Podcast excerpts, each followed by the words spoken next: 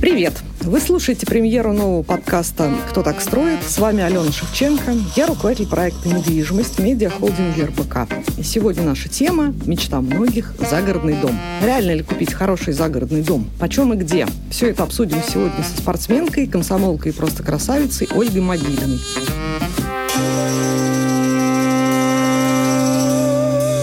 Привет, Ольга. Привет.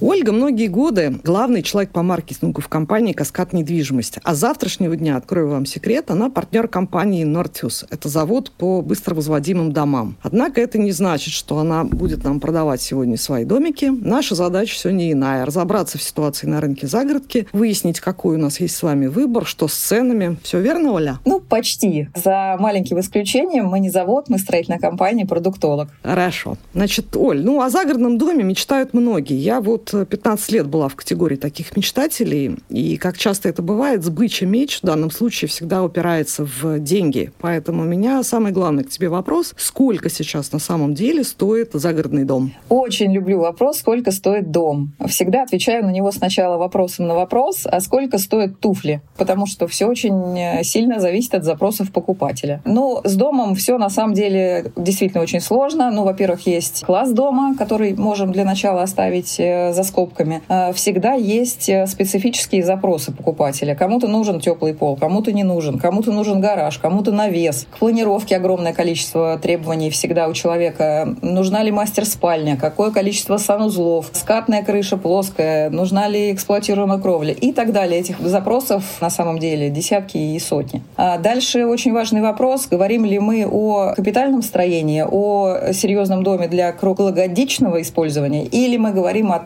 доме домике, в который можно просто приехать летом и пересидеть там дождь. И третий блок, связанный со стоимостью, это что входит в стоимость дома. Здесь, как правило, продавец и покупатель подходят к этому вопросу с разных сторон. Покупателю нужно получить готовый дом, в который он может переехать и начать его использовать, а продавцу нужно показать покупателю, конечно, какую-то красивую маленькую цену. Возьмем, например, востребованную достаточно площадь дома 120 метров. Это хорошая рациональная площадь. Пройдемся по сайтам продавцов домов и увидим, что такие дома как будто можно найти даже дешевле 2 миллионов рублей. А в реальности меньше 8, а скорее даже и 9 миллионов рублей под ключ с отделкой таких домов просто не бывает. Это с учетом стоимости земли, да? А, нет, я сейчас говорю про дом без земли. Но в стоимость дома и без земли входит достаточно большое количество опций. Это проект, это фундамент. Если речь идет о доме заводского производства, то это доставка домокомплекта, но в любом случае это доставка стройматериалов на площадку, э, строительство или сборка, какой утеплитель, какие стены, это все очень важно будет впоследствии. Окна, двери входят или не входят, они часто не входят. Инженерные системы, их разводка по дому, дому, крыша входит, не входит, а фасад какой, интерьер какой. Оль, я правильно я понимаю, что ты говоришь про дома, которые строятся вот только что, новостройки, да, но и рынок загородки – это же еще и рынок вторичных домов. И, в общем, если я правильно понимаю, вообще рынок загородки делится на несколько типов объектов. Это вот вторичка, старые, давно построенные дома, которые сейчас есть на рынке, которые можно приобрести. И у них вообще совершенно своеобразное ценообразование. Первичка – это вот те дома, о которых ты говоришь, которые строится там в коттеджных поселках или там на каких-то отдельных участках. Но в любом случае это дом, у которого первым хозяином будете вы. И есть еще третий тип, так сказать, обретения загородного дома. Это самострой, когда вы приобретаете земельный участок и по договору с какой-то компанией она вам а, возводит там то строение, которое вы считаете нужным. Это вот три типа загородных объектов, с которыми надо иметь дело, когда ты хочешь, так сказать, обрести какой-то дом на природе. Давай с тобой по предметнее немножко разберемся в слоях вот этого пирога. И если ты не возражаешь, давай начнем с домов все-таки на вторичке, потому что, мне кажется, это самое массовое предложение. Домов старых в пригородах очень много, и они очень все разношерстные. И имеет ли смысл искать какой-то жемчуг среди всего вот этого? Ну, э, на самом деле, в реальности, конечно, есть эти три слоя предложения. Вторичка, первичка и строительство домов на участках без подряда. Но на самом деле это одно и то же на выходе. Объясню объясню почему. Вторичка отличается в первую очередь тем, что вы не имеете возможности оторвать стоимость дома от земли. Дом уже построен, и это технически невозможно. Но у вторички есть и э, серьезный плюс. Вы сразу знаете, что покупаете. Только документы проверьте. Если с юридической точки зрения все прекрасно, вы можете провести какую-либо техническую экспертизу, пригласить каких-то экспертов, которые вам скажут, качественно это дом или нет, и с чем вы, вероятно, столкнетесь при его эксплуатации. А первичка имеет э, такой плюс, что при условии покупки у профессионального хорошего девелопера можно купить что-то наиболее актуальное, современное, то, что задумывалось и проектировалось всего год-два назад, и уже с учетом всех современных требований. Про общественные зоны я здесь намеренно не буду ничего говорить, потому что вторичку можно тоже купить в хорошем поселке. Кто-то ее купил до вас год назад, э, эту недвижимость, и э, сегодня предлагает ее вам. Самострой — это, по сути, та же самая недвижимость. И она иногда имеет смысл. В двух случаях. Первое. Если у вас какие-то очень специфические требования. В премиальном сегменте имеет большой смысл. И второй вариант, если у вас есть земельный участок, который вам почему-то очень дорог, и строиться вы хотите именно там. Конечно, тогда вы э, не избежите самостоятельного строительства дома.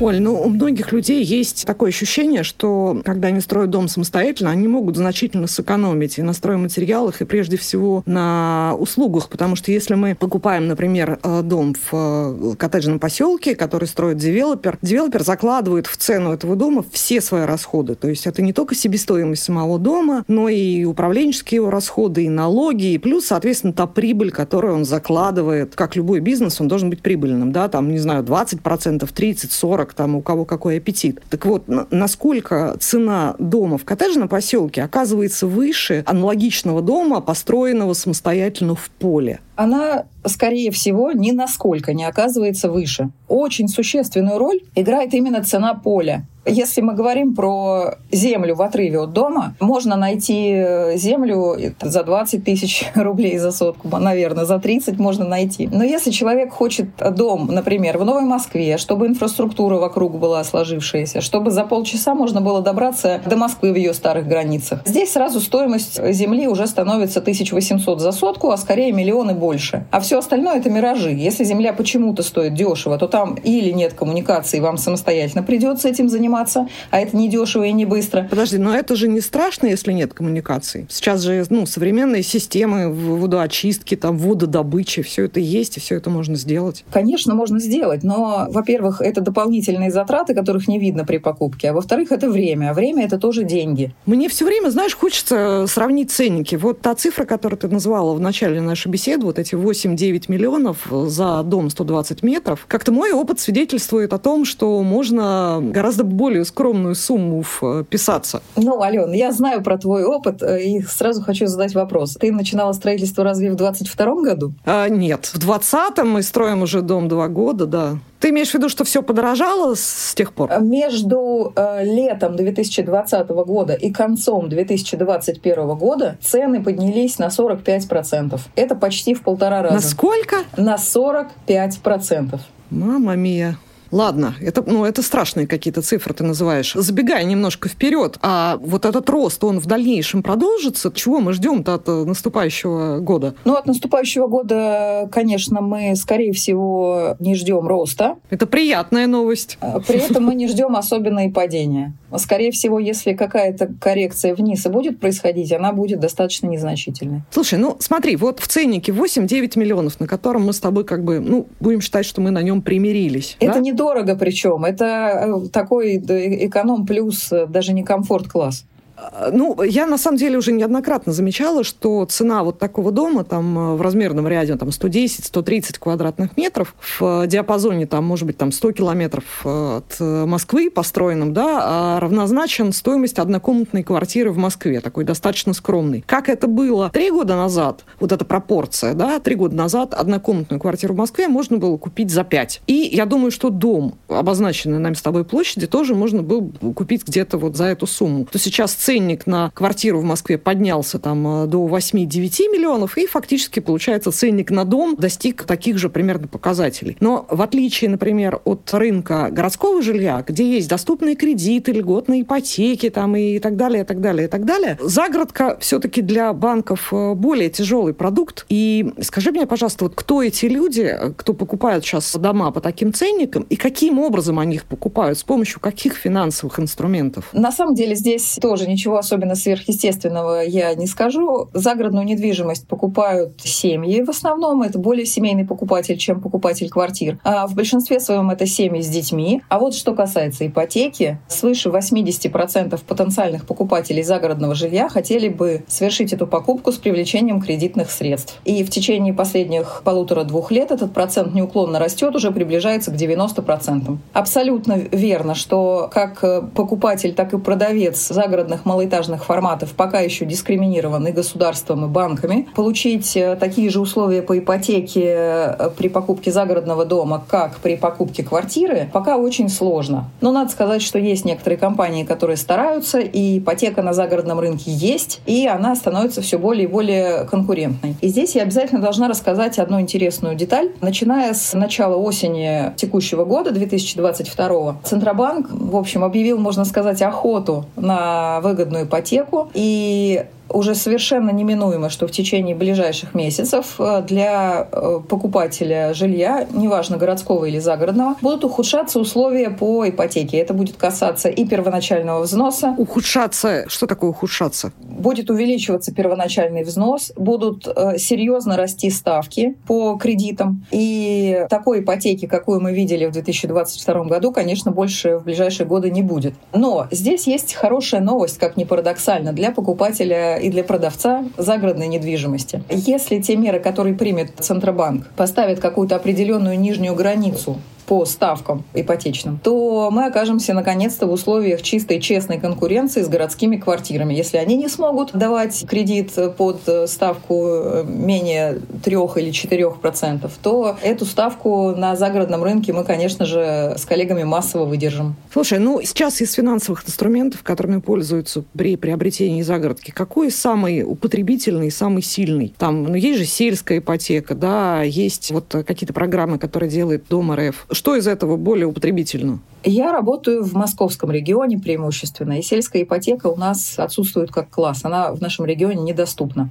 Пользуется большой популярностью блок э, кредитов, всяких льготных, субсидированных, естественно, по пониженным ставкам. Если э, люди имеют к ним доступ, они с удовольствием их берут. Ипотека — это номер один. Но когда мы говорим о финансовых инструментах, нужно понимать, что есть на рынке еще и рассрочка, а есть еще трейдин. Они, конечно, по сравнению с ипотекой маленькие инструменты, но не упомянуть их было бы неправильно.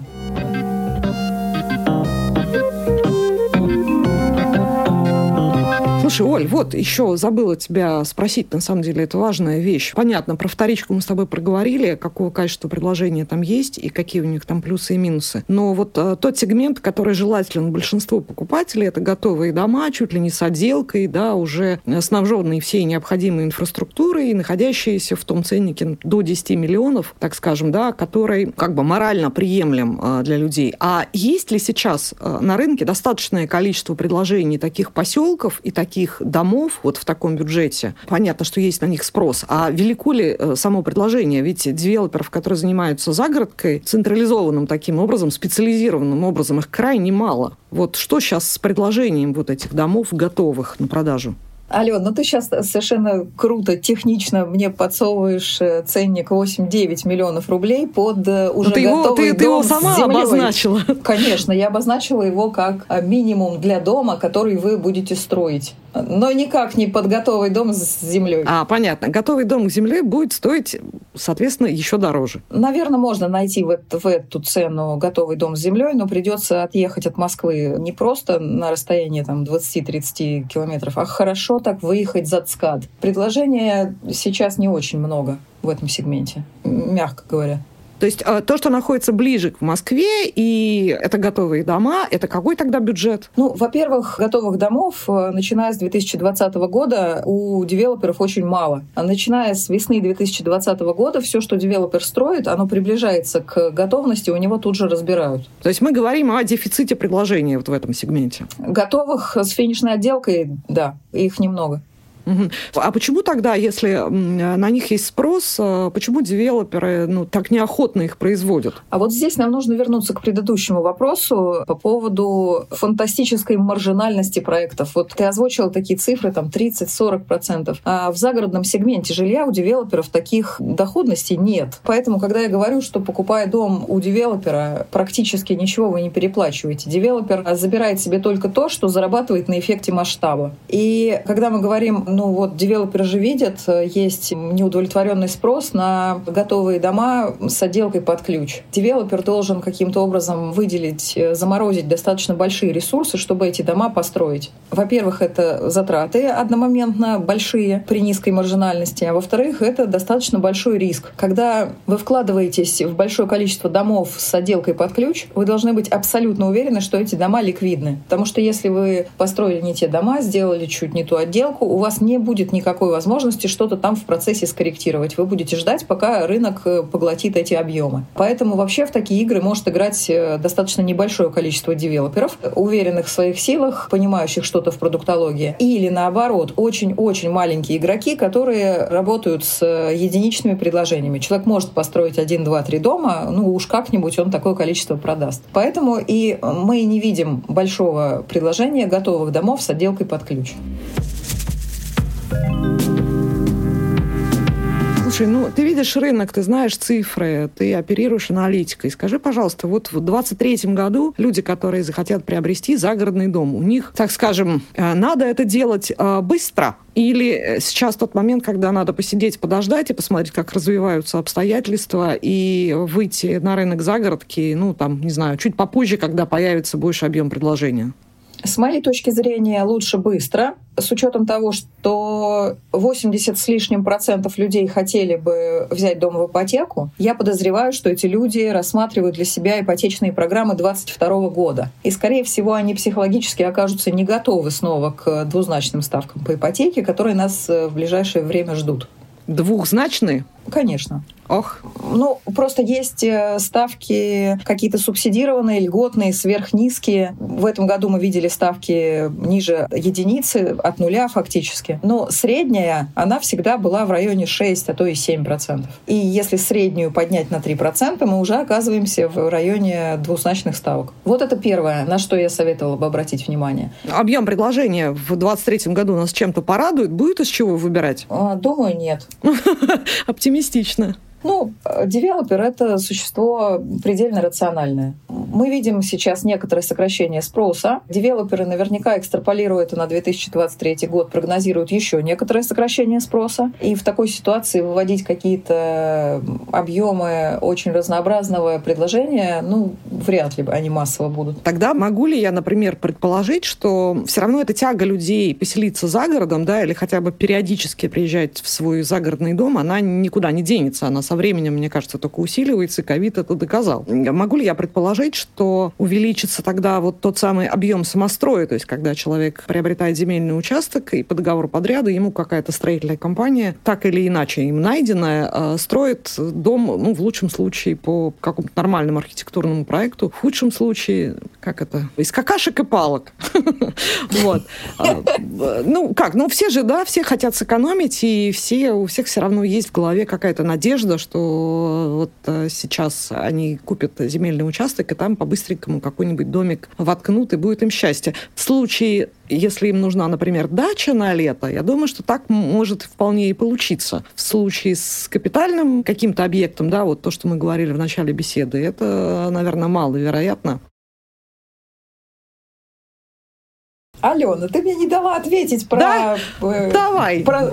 Ты, ж, ты же мне вопрос задала про участки без подряда. И все, и пока, говорит. Хорошо. Прости, дорогая, давай, отвечай. У тебя есть такая возможность Действительно, ожидается, наверное, в ближайшее время увеличение спроса на участки без подряда. Я даже видела статистику, что где-то с лета а, осени уже некоторый подъем пошел. Но такие всплески интереса к участкам без подряда, они всегда носят локальный характер, потому что возможность э, построить э, дешево дом э, самостоятельно, она на самом деле такая эфемерная. Это получается у некоторых людей, но эти люди исключение из правила. А у большинства людей получается только вылететь из сметы изначально продуманной в два раза, а из тех сроков, в которые он хотел переехать, в три раза. Ну и вот заканчивается это тем, что про каждый такой грустный кейс, когда человек потратил очень много времени, денег и получил не тот результат, который рассчитывал, узнает некоторое количество его друзей, знакомых, родственников, и они уже потом эту ошибку не повторяют. Поэтому спрос на участки без подряда, он идет так всегда э, волнами.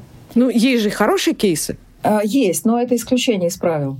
Человек всегда недооценивает фразу «время — это деньги». Все, что вы планируете вот сейчас, в декабре 2022 года, относится к декабрю 2022 года. Если вы планировали завершить какой-то процесс к июню 2023 года и не завершили его, а завершили его на полгода позже, то у вас на все другие цены.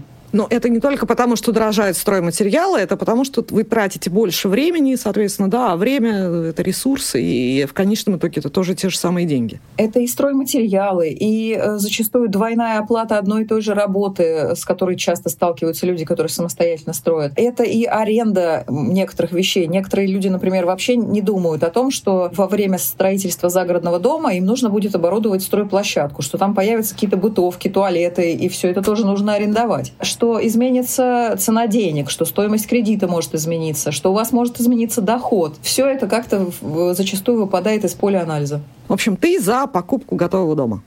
Я или за покупку готового дома, или за строительство дома с компанией, которая подпишется под сроками и закрытой сметой. Вы точно будете знать, какого числа, какого месяца у вас будет стоять готовый дом и за какую э, сумму денег вы это получите. Кстати, в одном из следующих подкастов мы планируем поговорить э, про то, как не попасть в лапы мошенников, когда поручаешь им возведение дома, потому что таких случаев очень много на рынке самостроя, да, и э, кончаются они очень очень часто печально. И второй темой наших эфиров будет тема, насколько выгодно сейчас строить дома на продажу или под аренду. Мы об этом с тобой немножко поговорили. В следующих подкастах обязательно эту тему продолжим. Ой, ты, ну, огорчила меня, на самом деле, в отношении ипотеки, в отношении того, что выбрать-то, по сути, не из чего на рынке. Поэтому что нам с тобой остается? Нам с тобой остается пожелать всем людям в наступающем и наступившем году, тем, кто планировал приобретение дома, чтобы их цель была достигнута. Тебе большое спасибо спасибо за беседу. Я надеюсь, мы с тобой еще в каком-нибудь очередном подкасте встретимся. Кучу вопросов, которых хочется разобрать. Спасибо тебе. Попрощайся с нашими слушателями. Спасибо большое. Всем хорошего дня. Уважаемые слушатели, подписывайтесь на наш еженедельный подкаст и читайте РБК «Недвижимость» в промежутках между выпусками. Всем пока. Спасибо. Спасибо.